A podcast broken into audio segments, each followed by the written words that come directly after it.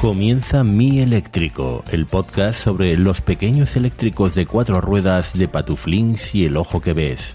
El programa para iniciarte junto a ellos en la movilidad eléctrica. Una coproducción entre Apps Mac y SH Plus Media. Enchúfate con ellos.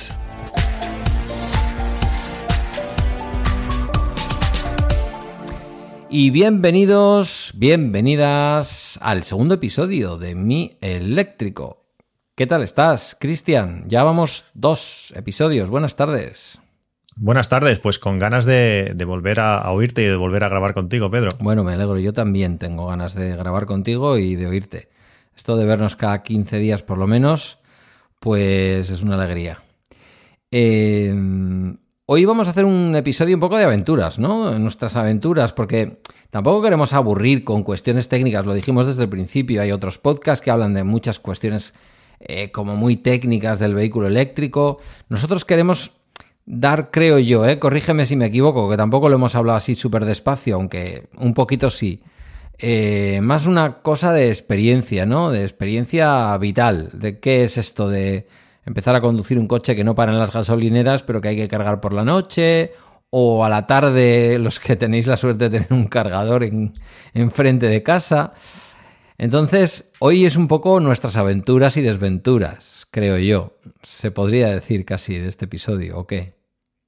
Sí, y mezclado también con un poquito de, cosas que hay que saber cuando tienes un, coche eléctrico. Sí.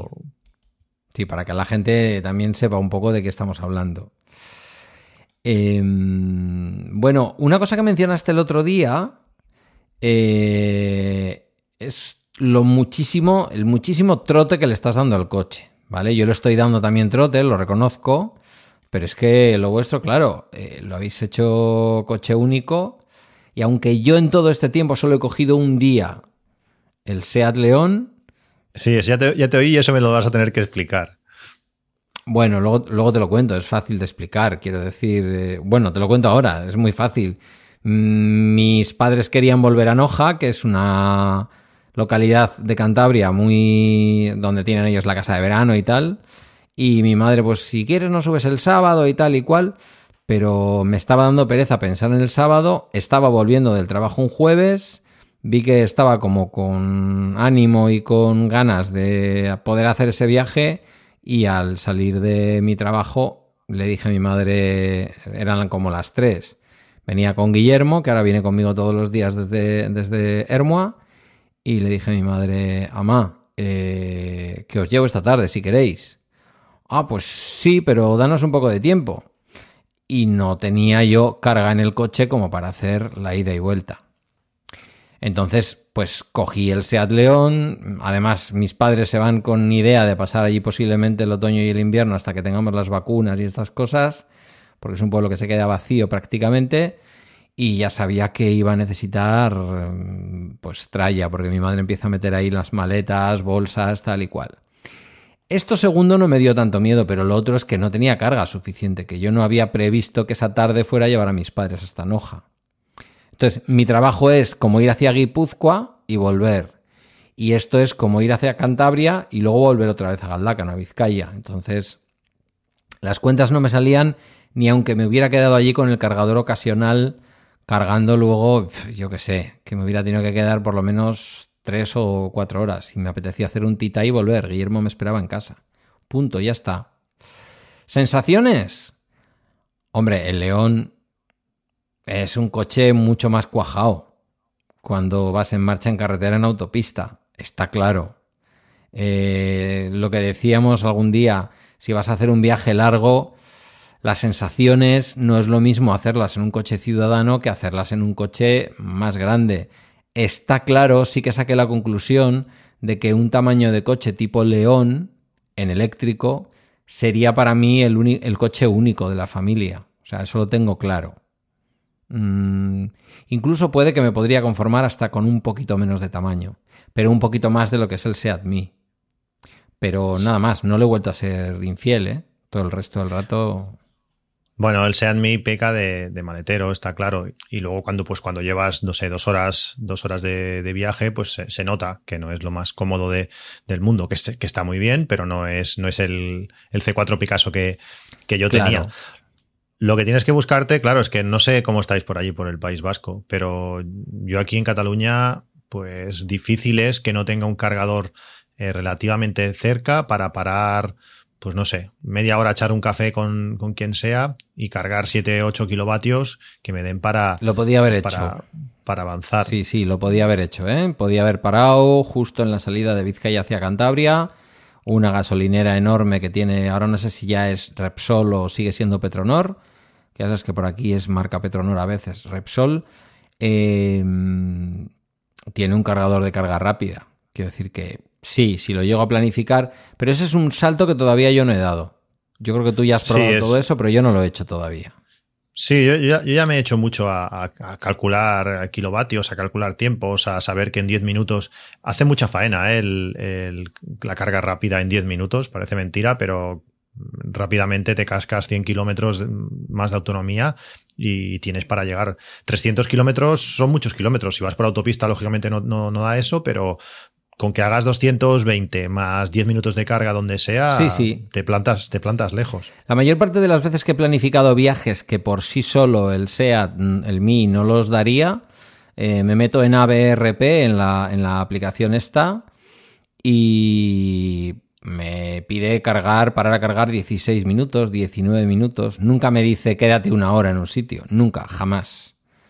Entonces, bueno, pues yo en ese sentido. Pero incluso planificando viajar a Madrid, diciéndome a mí mismo cómo viajaría hasta Madrid, hasta la Sierra Norte, a casa de Alejandro, por ejemplo.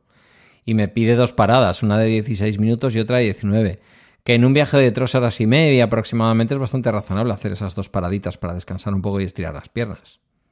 Sí, no está de más. Aparte, el tiempo pasa volando. En cuanto te bajas un momento, haces dos fotos donde estés y el sitio lo, lo pide un poco, ya se te ha pasado el tiempo. Las veces que, que hemos hecho viajes, eh, hemos parado más de lo que la parada en sí o que el coche en sí requería. No, no es problema, el tiempo pasa, pasa rápido. Eh, ¿Cómo ha ¿Qué quieres empezar? Sí, no, quiero que me cuentes precisamente cómo has hecho tú esas cosas, porque tú te has ido hasta Barcelona, tú te has ido a Mella de Mar, y lo más sorprendente y el viaje más fascinante, que es que te subiste hasta Paz de la Casa, donde van los vascos a esquiar.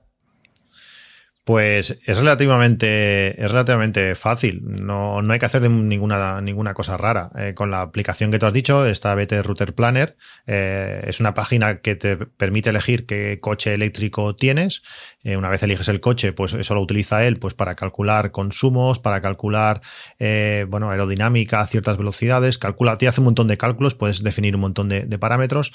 Es ultra conservador. Si el Seat Mi eh, en condiciones normales pues tiene un consumo de unos 12 kilovatios de media, pues este se te va a los 16, es decir, imagínate el consumo de más que le aplica para si esta aplicación te dice que llegas, llegas. Eh, tienes que hacer mucho el indio para muchos acelerones o, ir mucho más rápido que la velocidad de la vía para, para, que no, para que no llegues. Pues siguiendo un poco las recomendaciones de esta, de esta aplicación, eh, pues es sencillo. En, en nuestro caso, eh, Paz de la Casa está pues al límite de autonomía de- del coche, pues creo que roza los 250 kilómetros así. Además es un sitio ideal para ir porque vas todo por carreteras eh, comarcales, carreteras que no te permiten ir eh, mucho más rápido de, de 90. Eh, por tanto, la autonomía del coche no se resiente demasiado. Pero eso está a dos Y- mil y pico metros de alto. Sí, es el handicap que tienes. Lo que pasa, por eso, para asegurar la jugada, que podíamos haber ido directo, pues tuvimos, teníamos que parar ocho minutos en, en un cargador rápido. Eh, imagínate, ocho minutos. En cuanto te bajas, sacamos los bocadillos, el coche ya nos dijo que ya nos podíamos ir. Eh, lógicamente no estuvimos ocho minutos, tuvimos, no sé, 15 o, bueno, eh, comer y que los niños hicieran un pipi en el bar que había al lado. Claro, con esto ya llegas eh, sobradísimo. Eh, sí, cuando, cuando llegas a Andorra y tienes que subir pas de la casa, pues ves como la velocidad de, la velocidad, los kilómetros restantes o la autonomía empieza a bajar, pero claro, en el momento que llegas arriba y tienes que volver, eh, yo llegué a, a, a, la a la base de Andorra con mucho más autonomía de lo que había salido de Paz de la Casa. Claro. No sé cuánto, no, no recuerdo cuánto recuperé, pero cercano a los 8 kilovatios, una burrada. Eh, por tanto, aunque, el, aunque las cosas, aunque haya mucha montaña, aunque esté lejos, con poquitos minutos de carga, eh, tiene suficiente. Y además, como ya he dicho una vez, Andorra es el paraíso de los coches eléctricos. Hay muchísimos puntos de carga eh, gratuitos y, y como no, de momento no somos muchos los propietarios de, vehículos eléctricos, prácticamente están todos vacíos. Y los que no están vacíos están ocupados pues, por coches de, coches térmicos, coches que no, que no tendrían que estar, que estar allí. Al final ya te digo, si donde quieres ir, eh, todos los sitios que nos hemos movido con una, con una distancia de ida y vuelta de menos de 250 kilómetros, el coche llega fácil. Pero como hay tantos cargadores, pues el otro día, por ejemplo, fuimos a Horta de San Juan, que nos pilla pues a 100, 100 kilómetros o algo así sería. Estuvimos súper bien. Aparte, bueno, lo que nos ahorramos en gasolina nos lo gastamos sobradamente en, en comida. Bueno, está bien. Sí, pues no, mira, entonces estuvimos tomando unas tapas, o sea, dejamos, llegamos, aparcamos normal en cualquier sitio que encontramos en el pueblo, pero mientras estamos tomando unas tapas, que fue una horita y media o así, pues estuvimos cargando para llegar más sobrado, más sobrados a casa, porque hubiéramos llegado, te digo, 200 kilómetros salía la jugada, pues hubiéramos llegado bien, pero bueno, con esas dos horitas pues cargamos uh, lo suficiente pues para llegar a casa con casi un 50%, por si luego hay que hacer alguna cosa más. Muy bien, realmente el coche tiene muchísimo, muchísimo margen y, te da muchísimas posibilidades. A ver, yo el viaje este que te digo que hice a Noja con el León, yo ya lo había hecho para traer a mis padres, planificándolo el día antes, yo ya lo había hecho eh, yéndome a trabajar, volviendo a casa, cargando mientras que comía en casa y después seguir camino para, para Noja. Quiero decir que el coche mm, tiene esa versatilidad, que en un día le puedes hacer perfectamente 300, 350 kilómetros a nada que pares un momento al mediodía, has cargado. Ya no estoy hablando de cargar en cargador rápido, ¿eh? estoy hablando de que pasas por casa, mientras que comes y descansas un poco, lo pones a cargar y tal. Eh, bueno, siempre que no te pase lo que me pasó a mí antes de anoche, que pensé que lo había dejado cargando. Eh, lo había planificado, había planificado la carga a la tarde, pero al final Guillermo y yo salimos a hacer unas compras y moví el coche lo volví a dejar aparcado y se ve que no dejé bien el wallbox programado y cuando me desperté ayer mm, pues tenía como unos 80 kilómetros de autonomía. Vamos a 34 de ida y a 34 de vuelta, pero claro, mm, ya es un poquito más esa ansiedad que no sé si la has sentido en algún momento. Yo ayer no demasiado, pero por un momento sí que la sentí y luego dije, no, me niego a sentir esto. Es decir, si a la vuelta tengo que parar en Amorebieta, que ya sé que hay un cargador, paro y tal. Y al final salvamos, salvamos los muebles. Es un poco eso, al final es planificar un poquito más, nada más. Sí, porque una de las. El otro día hablando con un compañero me dijo, va, yo no sé si, si, si podría estar pensando cuándo tengo que cargar, cuándo. Al final, yo tengo que mirar un poco más estas cosas porque quiero, de momento, seguir cargando gratis. Eh, los 4.000, casi 4.500 kilómetros que llevo, mañana era dos meses que tiene el coche, pues esos 4.500 kilómetros, mm, coste cero. Aún no he tenido que cargar en, casa ni, ni en, ni en cargadores de, pago. Pero la gracia del coche eléctrico es hacer eso. Tú llegas a casa, lo enchufas y al día siguiente siempre estás, eh, siempre estás preparado para, para, para hacer kilómetros. La mala suerte que tienes tú es que tu coche no permite conectarse a, los datos para que tú puedas verlo desde casa. Si, si tú hubieras tenido esa posibilidad, pues igual a medianoche o justamente al levantarte o como sea, hubieras podido ver ya que el coche no tenía, no tenía carga. Mi recomendación es utilizar la aplicación del coche. Eso no falla y, va, va, genial. Tú programas los días programas los días que quieres, programas las horas que quieres, le dices además eh, qué horas son más baratas para que él intente cargar sobre ese horario y va perfecto. Eh, es una de las mejores cosas, que, tiene, que tiene el coche, porque hay algunos que te permiten eh, definir un límite de carga, otros que te permiten definir un horario, pero ese te permite hacer las dos cosas. Puedes decir que carga solamente hasta el 80% o 70%, que es lo mejor para la batería, y quiero que estés listo a las 7 de la mañana. Y además a esa hora quiero que, quiero que estés el coche caliente o frío, depende de la época que sea, y tú llegas allí, desenchufas y te vas con todo perfecto. Eso, claro, el wallbox, pues mm, tienes que estar delante del wallbox, entiendo. Va por Bluetooth. va por Bluetooth. Pues eso es una. Lo que me ocurre a mí es que aparcando en un menos 2, pues no hay cobertura. Si fuera la planta de arriba, tendría cobertura porque es una planta que está casi, bueno, casi no, está a, a, pie de calle, es decir, se abre la puerta de entrada y sin bajar a ningún sitio eh, sí que es verdad que la vivienda utiliza un poco, por así decirlo, los bajos del garaje para encajar en el terreno y sí que está un poco cerrada por algunas zonas, pero hay cobertura. Pero ya claro, si te metes en la menos 2, no. Entonces, la eSIM, que hay que decir que este coche la lleva arriba, donde va la antena, pues no, no me da los datos, porque es, es como cuando intento mirar el, el móvil en la planta menos 2. El móvil me dice sin cobertura. Lógicamente estoy en un búnker a dos, a dos pisos bajo la tierra, ¿no? Bueno. eso, es, eso es una lástima. Eso me pasa mismo, por ejemplo, bueno. Yo ahora mismo estoy viendo el coche que le quedan 213 kilómetros de autonomía y debe estar pues a un 60 y pico por ciento puedo ver en todo momento, pues eso, puedo programar las horas ya de carga, cualquier cosa. A veces cuando, por ejemplo, vamos a la playa, que delante de la playa hay un cargador, gratuito también aquí en, La Pineda, si venís por la zona, pues allí tenéis un, cargador. Normalmente hay un Tesla blanco que, que, está, que está por allí aparcado. Pues yo ya puedo programar antes de salir, que a las 8 de la noche o a las 8 de la tarde esté ya la cosa lista. Entonces, en cuanto llego ya él coge, y sobre todo lo utilizo esto pues para poder limitar a qué valor quiero que se quede. También te dice el tiempo que falta para que llegue a, a, ese, a esa carga que tú le has, le has programado. La aplicación está bastante bien, podría ser más completa en este caso, en la del Mi, pero, pero bueno, no está, no está nada mal. En la de sus hermanos, en, los, en los trillizos, también te dan el dato de, de, cuánto has regenerado, que a mí eso me encantaría poder verlo. Eh, me gusta mucho jugar con, la, con la regeneración del coche, las cuatro tipos de regeneración que tiene, y saber, pues bueno, qué es mejor, si regenerar mucho, aunque sea durante mucho, durante poco tiempo, o ir regenerando poco, pero durante más tiempo, aquello que dejas caer el coche desde más lejos. Me gustaría ver todos estos datos, pues bueno, curiosidad, tampoco es nada, pero también te puede servir en un momento dado, un día que vayas a de kilómetros y haces la bajada de un puerto, por ejemplo, pues eh, estos días, como el otro día, como digo, que fuimos a Horta de San Juan, que hay que subir eh, al Sports, eh, al, suroeste de Cataluña, pues tuve bastantes kilómetros de bajada y es una gozada, o bajando de Paz de la Casa. Te haces no sé cuántos kilómetros son, 20 kilómetros quizás, sin tocar el freno. Mm, vas jugando solamente con las retenciones y cuando ves que los coches térmicos empiezan a frenar, tú empiezas a reducir más y es una gozada ver cómo, cómo el coche regenera, cómo, cómo mete kilovatios a la, batería. Claro, y ahí hay una cosa que es importante decir. Todos los coches térmicos o eléctricos sufren subiendo un puerto un mayor consumo. La diferencia es que el coche térmico, al bajar, no gasta o gasta muy poco y el eléctrico regenera, genera electricidad, genera mm, energía. Es decir, todos sabemos, eh, tú has conducido como yo, eh, térmico, y sabes que cuando bajas un puerto el consumo es prácticamente cero. El coche va engranado, pero el motor se va moviendo, pero ahí el consumo de combustible es prácticamente cero.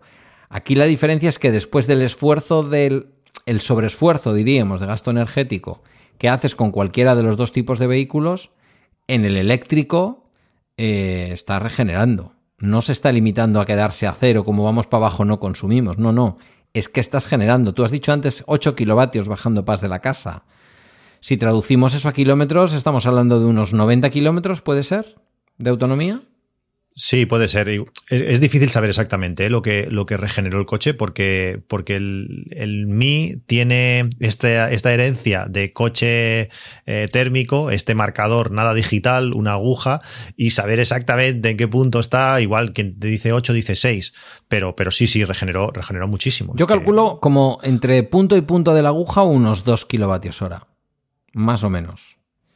Sí, por ahí. creo, que es, creo que es bastante lineal, creo, ¿eh? Por lo que yo noto. Entre lo que pierdes, entre lo que pierdes o el error que puedes tener en el punto origen y el error que puedes tener en el punto a la, llegada, pues es difícil determinar exactamente. Ahora he pedido un, un ODB, que es eh, un cacharrito que se, que se conecta al coche para saber, para saber más información y ahí pues te podré tener más información del coche. Yo tengo el de, tengo el de Carista, que lo tengo en el León, y de hecho estoy en un mes de prueba gratuito de la aplicación de Carista, con la que puedes además personalizar en el caso del león, pues que cuando vas a arrancar las agujas vayan de cero hasta el tope y vuelvan para atrás. Puedes resetear los, los avisos de, de que te toca pasar revisión y este tipo de cosas. Y estoy con miedo de colocárselo al Mi por si acaso mm, no es compatible o alguna cosa de estas. Aunque he visto como en la SEAT le han colocado un, lector de estos, un OBD, para, para poder eh, ver si el coche estaba bien, ¿no? Cuando me hicieron el cambio de cable. Mm, no sé. ¿Qué, hacemos con esto? O sea, tú te vas a atrever. Sí, sí, lo tengo clarísimo. En el grupo, en el grupo de Telegram hay mucha gente que, lo usa. Además, permite eh, personalizar algunas cosas, como por ejemplo que las puertas se bloqueen solas, que es algo que, que nos gustaría que el coche hiciera y con, con, este OBD se puede hacer. Cuando el coche pasa de 15 se bloquean y cuando sacas la llave eh, se desbloquean. Eso es interesante. Y algunas opciones más que ahora, ahora no recuerdo. Ah, pues Tampoco no hay muchas, muchas, no son como, como otros coches que tienes, puedes configurar mil cosas. Este tiene algunas. Eh, pero bueno, yo sí, sí. Aparte de eso, pues eh, hay cosas importantes cuando tú cargas el coche. Eh, es importante la temperatura a la que está la batería. Eso influye en la velocidad de, carga. Eh, por eso no es bueno o no, no es muy recomendable cargar siempre con, carga rápida porque eso calienta mucho la, batería y, la degrada. Y aparte, pues claro, el coche se protege y lo que hace es bajar, bajar velocidad. Si tú haces un viaje largo, imagínate de mil kilómetros y cada 200 y pico vas parando para cargar, verás que cada vez el coche carga más lento. Lo que antes tú hacías en media hora de recarga, ahora igual necesitas 40 minutos porque el coche eh, carga, carga más lento. Es una de las, de las cosas que, quería comentar hoy. una de las primeras preguntas que te hace todo el mundo, no sé a ti Pedro si, si es igual, es eh, qué autonomía tiene, tiene el coche. Hmm. Y, la, y, mi respuesta normal es que, es que depende. El coche eléctrico, el, el gasolina también, pero el eléctrico depende mucho de, cómo conduzcas, de dónde te muevas, si vas en carretera o si vas en, ciudad. Sorprende mucho que cuando estás en, ciudad el coche consuma mucho menos, cuando un, térmico es, es, lo contrario. Sí, sí. Eso se nota un montón. A mí me ha pasado, ¿eh? Moverme dentro de ciudad y decir, a ver, he vuelto a casa con más autonomía de la que tenía cuando he salido. ¿Cómo puede ser? Y muchas veces tiene que ver con un modo de consumo de, de conducción suave y lo que estamos hablando, jugar con la regeneración. Y sí, salir a lo mejor que te quedan 115 kilómetros, vas al Mercadona y cuando vuelves del Mercadona te quedan 118 y dices, a ver, ¿cómo es esto, no? Luego también esto es muy relativo, porque a veces eso no significa que vuelvas con más aguja, es decir, no significa que vuelvas con más batería. A veces significa también que el, que el ordenador del coche, que para mi gusto es excesivamente sensible al momento, y a lo que estás haciendo en el momento, eh, te va traduciendo tu forma de conducir a una supuesta autonomía, ¿no? De tal manera que en cuanto llega un repecho es como que baja de pronto mucho la autonomía. En cuanto empiezas a bajar es como que de pronto sube mucho. Por eso yo sí que creo que es recomendable a la hora de responder a qué autonomía tiene, incluso cuando ya lo estás conduciendo, qué autonomía me queda, mirar más la aguja de la batería restante que mirar los kilómetros que el propio coche te ofrece, porque lo otro es un poco, eh, bueno, pues una interpretación del coche muy, muy del momento. Ni tan siquiera te diría yo de los últimos 100 kilómetros, sino muy de lo que estás haciendo en el momento en el que estás mirándolo. Sí, para mí eso es, la, es clave. Decir, eh, si donde voy a ir es está al mismo nivel eh, sobre el mar que, que donde he salido, el consumo al final conoces que sabes que es entre 12, 13 kilovatios como mucho. A partir de ahí vas contando rayitas como tú dices, cada rayita 2 kilovatios, sabes los kilómetros más o menos que, que, te quedan. Si el donde vas a llegar está, es más alto que donde has salido, pues lógicamente va a consumir algo más, porque la subida pues lo, le va a hacer. Si luego tienes que volver, pues bueno, lo comido por lo servido. Al final va a ser un consumo similar o o hasta algo más bajo, porque a veces cuando baja el coche gasta poquísimo. Sí, sí, sí, sí, no está claro. Em, tú y yo hemos hablado muchas veces antes, incluso de tener el Mi, de nuestra velocidad de conducción. Yo en un momento dado, creo que en algún bala extra, comenté que había decidido bajar la velocidad de conducción a una velocidad entre 105 110 de aguja, que nunca son reales, siempre es algo menos. Claro, conduciendo un León diésel que tampoco tiene un consumo muy alto, alguien podría decir, chico, pues vas por una autopista, dale un poquito más, llévalo a un 115, llévalo a un 120, que además luego nunca son reales. Eh, yo sigo haciendo la misma velocidad que hacía con el, con el León. Quiero decir, en este sentido no me he adaptado. Mm, o mejor dicho, no he tenido que hacer el esfuerzo de adaptarme, porque el coche a esas velocidades me da una autonomía razonable. Seguramente si fuera menos de 100, pues sería más, pero eso ya me parece que es adaptar demasiado tu vida al hecho de tener coche eléctrico. Yo creo que el coche eléctrico tiene que venir para facilitarnos las cosas y no tener nosotros que adaptarnos tanto, tanto, ¿no? No sé cómo lo ves tú.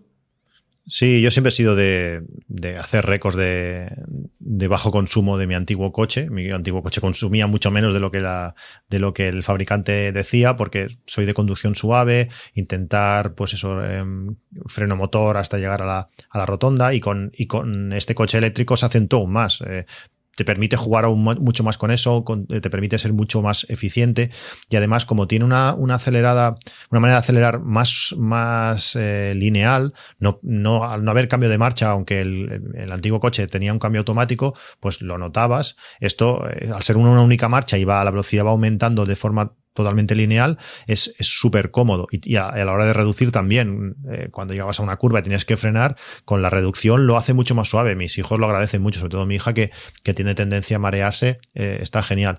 Y esa suavidad, pues te hace eso. El coche te incita pues, a, no correr, a, no acelerar fuerte, aunque cuando le das, el coche responde y muy bien. Que que también sorprende mucho cuando llevas unos buenos kilómetros de, de, flotar, flotar por la carretera, cuando en un momento dado quieres adelantar y, y acelerar más fuerte, la gente se queda, ostra, es lo que iba a decir, hemos hablado muchas veces, tan fino. Hemos hablado muchas veces del efecto semáforo, pero es un efecto también adelantamiento, ¿eh? O sea, esa patada la tiene, la tiene en todo momento.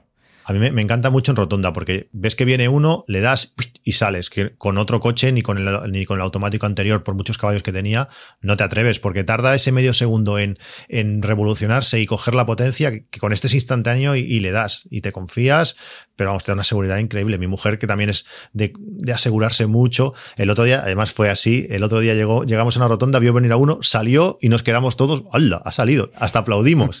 ¿Qué, ¿Qué, pasa? ¿Qué pasa? Es que el coche te da una seguridad que te va a responder al instante que, te apetece, te apetece hacerlo. No, y además estás hablando de las rotondas y en las rotondas hay que decir que el peso y dónde está colocado el peso en el coche es primordial.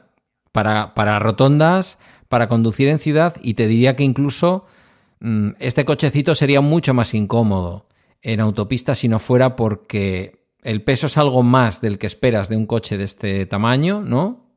Estamos hablando de 1200 y pico kilos, cuando el, cuando el modelo térmico yo creo que eran 900 y pico, y luego que lo tiene todo abajo. Es decir, que las rotondas es una verdadera gozada porque el coche no se inclina nada, en todo momento sientes que estás pegado a la carretera. Y eso sí, eso sí mola cuando quieres jugar un poco a conducir.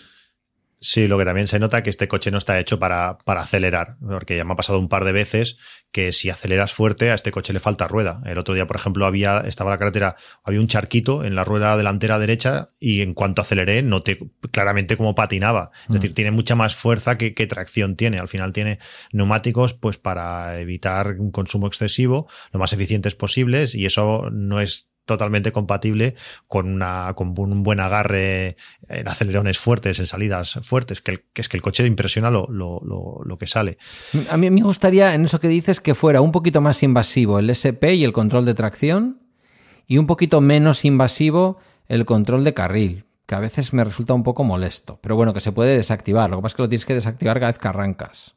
Es que yo estoy muy acostumbrado a, eso porque mi antiguo coche lo tenía y es muy similar y hasta diría que este lo hace un poco mejor. Sí que hay veces que, que se pierde un poco porque no sé si te pasa a ti, pero a mí me salta bastantes veces eso de eh, tome el control o conduzca, no sé, no sé exactamente qué dice, y vas por el centro más bien. Y, vas por el centro.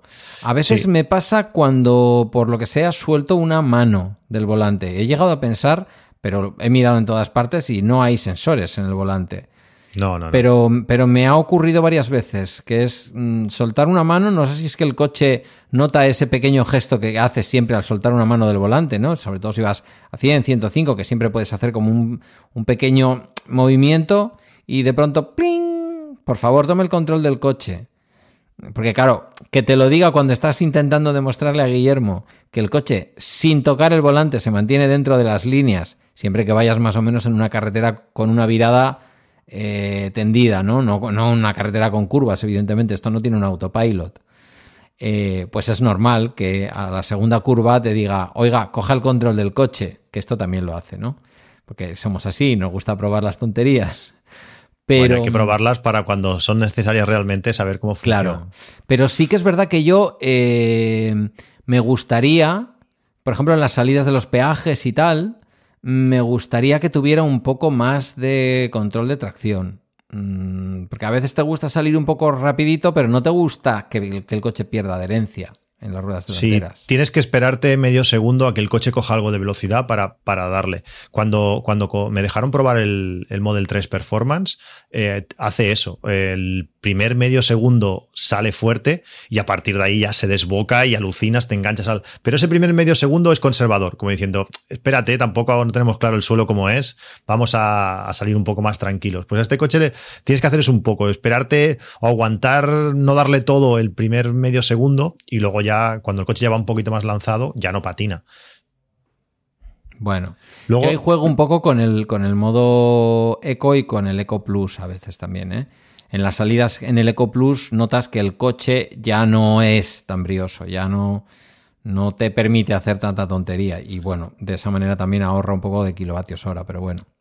Sí, son esos dos modos que tiene el coche, para los que no lo conozcáis, que, bueno, pues que eso te, te frenan un poco. Eh, con el Eco Plus hasta te quita aire acondicionado y todo, que se supone que son modos pues para intentar ahorrar algo de batería, aunque cuando ves la autonomía que ganas es bastante ridículo. ridículo. Pero bueno, eh, lo que pasa es que yo como voy tan sobrado de kilómetros, teniendo cargadores siempre a mano, pues yo no lo utilizo nunca. Cataluña. A veces... Igual que había Asturias paraíso natural, Cataluña paraíso eléctrico. bueno, sí, no, no, está mal, no nos podemos quejar, la verdad es que no nos podemos quejar. Y otra de las cosas que, que influyen mucho a la hora de, de, consumir el coche es la, bueno, cómo esté construido, lógicamente, ¿no? Que pese poco es, primordial y, nuestro coche tiene la ventaja que pesa relativamente poco, por eso es uno de los coches que menos consumen en, la mayoría de circunstancias, pero no es un coche que sea muy agraciado por el tema aerodinámica. Por eso en cuanto empezamos a, pasar de 80 a 90, pues esa diferencia de kilovatios de menor consumo comparado con cualquier otro vehículo eléctrico que haya en el mercado ahora mismo, pues se va reduciendo, reduciendo y creo que a partir de 120 eh, muchos coches nos deben hasta superar. No sé si el Ionic debe consumir menos que, que el nuestro y todo eso es por la, por la aerodinámica dinámica entre comillas, pobre que tiene, que tiene este, uh -huh. este Seat Pero bueno, es que no Teóricamente es para, limitado para a 130, pero que te diré que yo ya he puesto a 140. Esto solo por probar. A cualquiera que me esté escuchando, autoridad competente, por favor, ha sido solo una prueba. En el circuito ese que tienes a lo de tu casa. En ¿no? un circuito, sí, en un circuito en el que no había coches. O sea que 140 agarra. Eso ya te lo digo yo. yo. Yo tengo puesto el aviso de velocidad máxima, lo tengo puesto a 120 y no me ha saltado nunca. O sea, con eso, con eso te lo digo todo. Yo solo lo he hecho una vez, ¿eh? Y yo mis 105 mmm, a reglamento. Yo, yo, 110, en autopista 110. Y luego, eh, igual que la gente te pregunta mucho eso de cuánto, qué autonomía tiene, eh, luego está cuánto tarda en cargar, porque la gente tenemos aún el concepto de depósito vacío o depósito lleno. Uh -huh. Y en un coche eléctrico, pues lógicamente eso no, primero que no hay que hacerlo,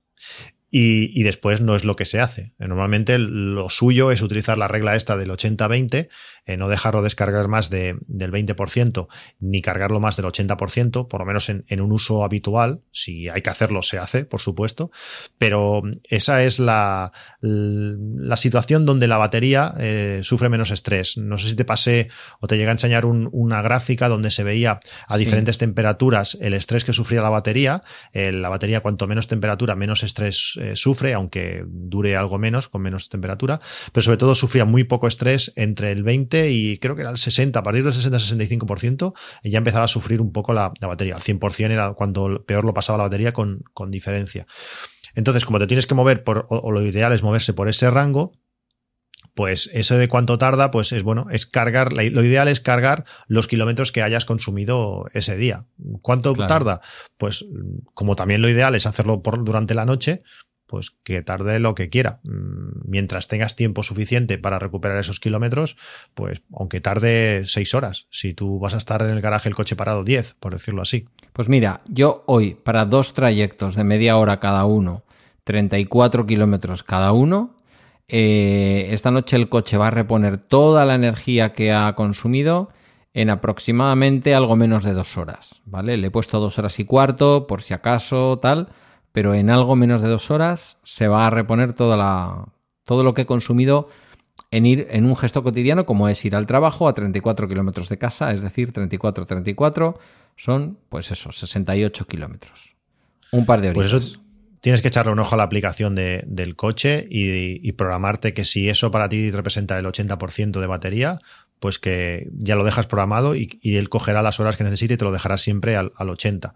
Es, lo ideal, no tener que estar pensando el wallbox, no sé qué. Cuando llegues, lo, lo, enchufas, verás como la lucecita parpadea de una forma extraña en verde, que eso significa que tienes una carga programada, y cuando él calcule que, que, necesita empezar, pues empezará y cuando llegues a sacarlo estará, estará cargado. Yo creo que es, es, que es ideal. Este coche no lo vas a poder consultar, pero como tampoco lo puedes consultar con el wallbox, lo haces con el coche y, te va a ir genial. Es que es lo mejor. Tengo que probarlo este con el coche. Igual un fin de semana, que no me importe que un sábado a lo mejor el coche haya hecho una carga distinta de lo que yo pensaba. Probaré a desde fuera, antes de entrar al garaje, dejarlo programado y llegar y enchufar el wallbox directamente. Y tú lo que me estás diciendo es que el wallbox no va a empezar a darle la energía directamente. Claro, porque el, coche, va a rechazar esa energía hasta que no llegue el momento. Sí, sí, además creo que se comunica con el wallbox y el, wallbox lo sabe, que está coche en espera o coche algo, algo así, depende del wallbox lo que te pues como sea. Y lo bueno es que puedes programar a una semana vista, es decir, mira, el lunes quiero esto, el martes esto o todo durante la semana esto. Está muy bien, realmente la aplicación está muy bien y cuando llega a la batería que tú le has dicho, tope, para y ahí se queda. Está, está, está muy bien. Bueno, también creo que con el futuro cambio de curro, que es verdad que esto ya parece la historia interminable, pero que posiblemente para mediados de octubre está resuelto, en un plazo de tiempo relativamente breve en el trabajo voy a tener punto de carga. Y eso también va a cambiar radicalmente mi visión de todo esto. Voy a ir más lejos, pero posiblemente allí en un corto espacio de tiempo eh, va a haber punto de carga porque además ahora han salido ya definitivamente, no sé si también en Cataluña, todas las ayudas del MOVES 2, hay que solicitarlas y, también son para las instituciones para que las instituciones pongan puntos de carga en la calle. Es, el momento. Aquellos ayuntamientos, si nos está escuchando algún responsable, que se, que se lo mire. Dime, dime. Yo la solicité al, al minuto uno. Eh, aquí en Cataluña fue el 17 a las 9 de la mañana, pues a las 9 y 6 ya estaba mi solicitud tanto del punto de carga como del vehículo Pero, ¿Sabes qué pasa? Que los vascos no vamos siempre eh, los primeros. Parece que somos la leche, pero aquí lo han publicado dentro de los tres meses, pero han hecho trampas. Han dicho que se comienza a tramitar el 20 de octubre. O sea que hasta el 20 de octubre yo no puedo hacer nada. Tengo ya concedida la ayuda para el punto de carga a esa ya me han dicho que sí y ya lo único que he hecho ha sido pedir que me la paguen y justificarlo con las facturas y con unas fotos de la instalación. Pero los 4.000 euros que en teoría me tiene que devolver la comunidad autónoma por la adquisición no los puedo pedir hasta el 20 de octubre. Y no tengo claro que a las 0 horas del 20 de octubre esté habilitado en la web del ente vasco de la energía. Igual tengo que esperar a que llegue algún funcionario de la mañana y le dé a cargar a la web, ¿sabes? O sea que bueno, aquí, aquí por lo menos lo han hecho el último día del plazo, pero lo han hecho bien. Además, ahí hicieron un Microsoft Teams que con una reunión entre todos los interesados, estuvieron explicándolo punto por punto. Además, también pudimos hacer preguntas. Si os vais a YouTube y buscáis el vídeo, en el tercera o cuarta pregunta salgo yo preguntando. Eh, bueno, lo han, hecho bien. Ahora a ver pues todo lo que nos piden y, y cuándo pagan, que, que, eso, eso no creo que sea tampoco muy, muy rápido. Bueno, em, tema de carga. Tú cargas en la calle. Sí, yo cargo en la calle. Etamores. Siempre. ¿Ves? Luego los catalanes tenéis fama de qué tal, pero ahí tienes una institución que te está ayudando a cargar el coche todos los días. Sí, y además, gracias a la, aplicación, pues puedo hacer mis eh, cosillas, no está muy bien del todo, pero puedo ir jugando con la velocidad de carga. Tengo, pues, cuando tú defines el horario, aparte de definir, de definir el horario, puedes definir el modo. Pues eh, a qué velocidad quieres, a, qué, a qué porcentaje de carga quieres que pare, si quieres que te, cuando llegue la hora esa esté el aire acondicionado puesto o no. Pues también depende un poco, a veces voy jugando un poquito con el amperaje máximo, porque es que hay sitios que carga demasiado rápido. Y si te quieres comer unas tapas y el coche está un poco cargado, eh, rápidamente el coche queda cargado y tienes que sacarlo. Pues ahí puedes jugar un poquito, quitarle un poquito de velocidad para que, para que cargue un poco más lento. Eh, es que a veces ya digo, la carga no es problema, a menos que estés en viaje, lógicamente, pero luego en el día a día eh, no es problema. El coche está normalmente listo antes, antes, que, antes que tú. Y para cargar, pues, que es el tercer punto que queríamos tocar hoy, eh, bueno, pues ¿dónde se puede cargar? Eh, lo hablaremos más, más profundamente en, otro capítulo, tanto los tipos de conexiones y esto, pero es que la gracia es que un coche eléctrico puede cargar pues, en cualquier sitio. Eh, cuando fuimos, por ejemplo, que fuimos al Delta del Ebro, pues el, bueno, uno de los parques que puedes ver para ver algunas zonas del Delta, le pregunté si me dejaban, si tenían algún sitio para cargar. Me dijeron, no, no, aquí solo tenemos enchufes normales. Pues hombre, si me dejas un enchufe normal, también cargo. Ah, así, metimos el cable por la ventana y estuve, pues nada, estuvimos dos horas allí paseando por aquellas zonas del delta, pues estuvimos cargando. Es decir, que cargar, puedes cargar en, cualquier sitio, no es, no es un problema. cualquier enchufe, aparte, puedes limitar muchísimo la carga del coche, puedes cargar hasta 10 amperios, que hablando un poco en cristiano y cuando os expliquemos un poco pues, cómo funciona, eh, sería cargar a un kilovatio, no, serían dos kilovatios, que sería como una estufa, nada, nada, nada exagerado, pues puedes cargar en, en, en, cualquier sitio. Va a tardar más, lógicamente, cuanto más lento lo pongas, pero, pero puedes cargar en cualquier, en cualquier sitio y eso está muy bien. Hay que decir que a ti ya te han hecho una operación de software en el coche que a mí me la van a hacer en octubre que te permite cargar a más velocidad de la que estoy cargando yo en según qué sitios.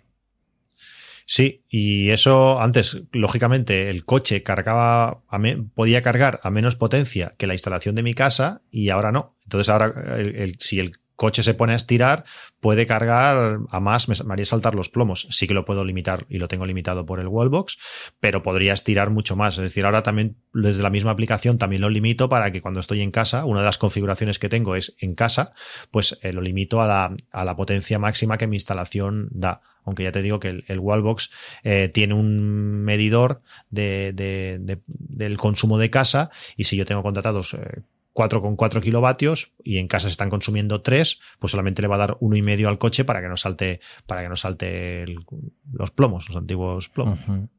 Es decir, que ahora sí cumple SEAT con esa publicidad que en cierta manera podía resultar engañosa de carga en tu casa a 7,2 o algo así. Ahora sí podrías cargar a 7,2 si tuvieras 7,2 contratados. Y si tuviéramos, y si tuviésemos un cable, un cable adecuado, que eso también es bastante. Sí que en casa, con el wallbox, eh, la manguera que, que, tenemos, pues sí que permite llegar hasta esos, esos 7,2, si tuvieses lógicamente la potencia contratada, como tú dices, pero cuando estamos en la calle, el límite lo pone el cable, que tiene, también, también guasa. Sí, bueno, todo es una cuestión de 149 pavos en, en Amazon, pero bueno, no creo que en estos momentos tengamos el agobio de tener que tener el cable que más carga después de que le han hecho al coche la modificación, que aún y con el cable que trae mm, permite cargar a, más velocidad de la que cargábamos hasta ahora. Sí, realmente muy, muy contento. Va, muy bien. En cuanto a carga, va muy bien. Y luego el otro día volveré, este fin de semana volveré a ese cargador, pero el coche llegó a cargar a 11 kilovatios, casi 11 kilovatios y medio, cuando en teoría es imposible. No sé la actualización que le hicieron, pero es que el coche ahora carga rapidísimo. Y es como si estuviese aprovechando las dos fases a 32 amperios, algo que, que, en principio no puede ser, y menos con el cable original. Pero el coche ahora carga más rápido de lo que casi, casi necesitas. Bueno, pues eso está bien. ¿Alguna cosa más de la carga? Tú que eres un máquina y que lo prueba todo, porque yo hasta ahora mm, en esto soy súper tradicional, posición del misionero en carga, quiero decir. llegar a casa, enchufarlo, decirle al wallbox empieza a cargar a la una y media y acaba de cargar a las tres, por ejemplo, o a las tres y media de la madrugada, según un poco los precios de la energía por la noche. Y punto pelota, yo no hago mucho más, la verdad. Eh, nosotros, o yo por lo menos hablo, hablo de mí, eh, que soy un friki de, todas estas cosas y que me gusta mucho, pues hago pruebas y que si fuera, que si modos, que si no sé qué, al final si tienes un coche eléctrico, lo más sencillo, lo programas desde el coche, le dices que me voy a trabajar a las 7 de la mañana, lo pones y en cuanto llegues a casa lo enchufas y te olvidas. El coche se encarga de todo, lo hace muy bien, mm, además se va a adaptar al horario que toca, la carga no tiene que ser un problema si tienes un sitio donde, donde cargar en, el parking de tu casa. Eso es una. va a ser lo contrario que ahora, que tienes que perder un cuarto de hora cuando tienes un coche térmico, perder un cuarto de hora para ir a echar gasolina cuando sea. Con el coche eléctrico te vas a olvidar. Lo único que tienes que acordarte es de sacarla, desenchufar la, la, el cable cuando te vayas. El coche tampoco se va a mover, no lo vas a poder arrancar, pero puede ser que te subas, le des y, uy, está el cable conectado. Sí, pero bájate y lo sacas. El cable no se te queda mm, enganchado porque efectivamente el coche no se mueve Pero si cuando has cogido la carretera general antes de coger la autopista vas notando cling, cling, cling, cling. Me ha pasado un montón de veces eso. Mm, a mí me ha ocurrido ya en cuatro ocasiones que digo, mm, me acabo de dejar el tapón sin cerrar y entonces tienes que cerrar el tapón y tienes que cerrar. Eh, pero bueno, que eso también pasaba con, con la gasolina. Lo que pasa es que la gasolina yo creo que teníamos otra historia, ¿no? Aquí como coges, sacas la manguera del coche, la llevas al wallbox y vas y pum, te vas a conducir. Y no, no, usted perdone, ciérreme por favor el puerto de carga y cierre la tapa del, del depósito, digamos, ¿no? Yo, yo he intentado coger la, la costumbre es, es, desconectar la manguera y sin soltarla, sin moverme, taparlo. Taparlo. Lo que también me pasa, Sí, sí. lo que me pasa, porque me ha pasado, le digo, algunas veces me ha pasado. Lo que también me pasa es que como tengo muchas veces los niños que cuando hacemos, bueno, nos movemos tanto ahora, que en cuanto saco la manguera van ellos los dos corriendo a taparlo porque hace mucha gracia o lo, o lo conectan ellos, porque es todo tan limpio, es todo tan sencillo, no, no es una manguera de gasolina. Yo no dejaría a mi hijo que, que metiese gasolina con, con seis años. Esto es todo tan limpio y tan, no sé, pues a veces como, a veces lo hacen ellos, pues lo doy por hecho y, y no está. Y entonces te montas y oyes ese clink, clink, clink, clink, clink. ¿Qué pasa? Miras por el retrovisor derecho y ves que está la tapa abierta y el tapón sin poner. Bueno, cosas de los coches eléctricos. ¿Te parece que lo dejemos aquí por esta quincena? Perfecto. Pues nada, gracias por habernos escuchado. Aquí seguiremos dentro de 15 días contándoos, contan, contándoos, lo he dicho bien, nuestras aventuras eh, al volante del coche eléctrico y fuera del coche eléctrico, porque claro, con el coche eléctrico también vamos a hacer cosas y las iremos soltando por aquí. Gracias por la escucha y hasta dentro de 15 días. ¿No dices nada? No sé, lo has dicho tan bien que, que, Di adiós, que adeu, no se, agur. no se lo me ha ocurrido. que te vaya. Bueno, pues nada, que tengáis una, uno- una muy buena quincena y nos oímos en el próximo capítulo.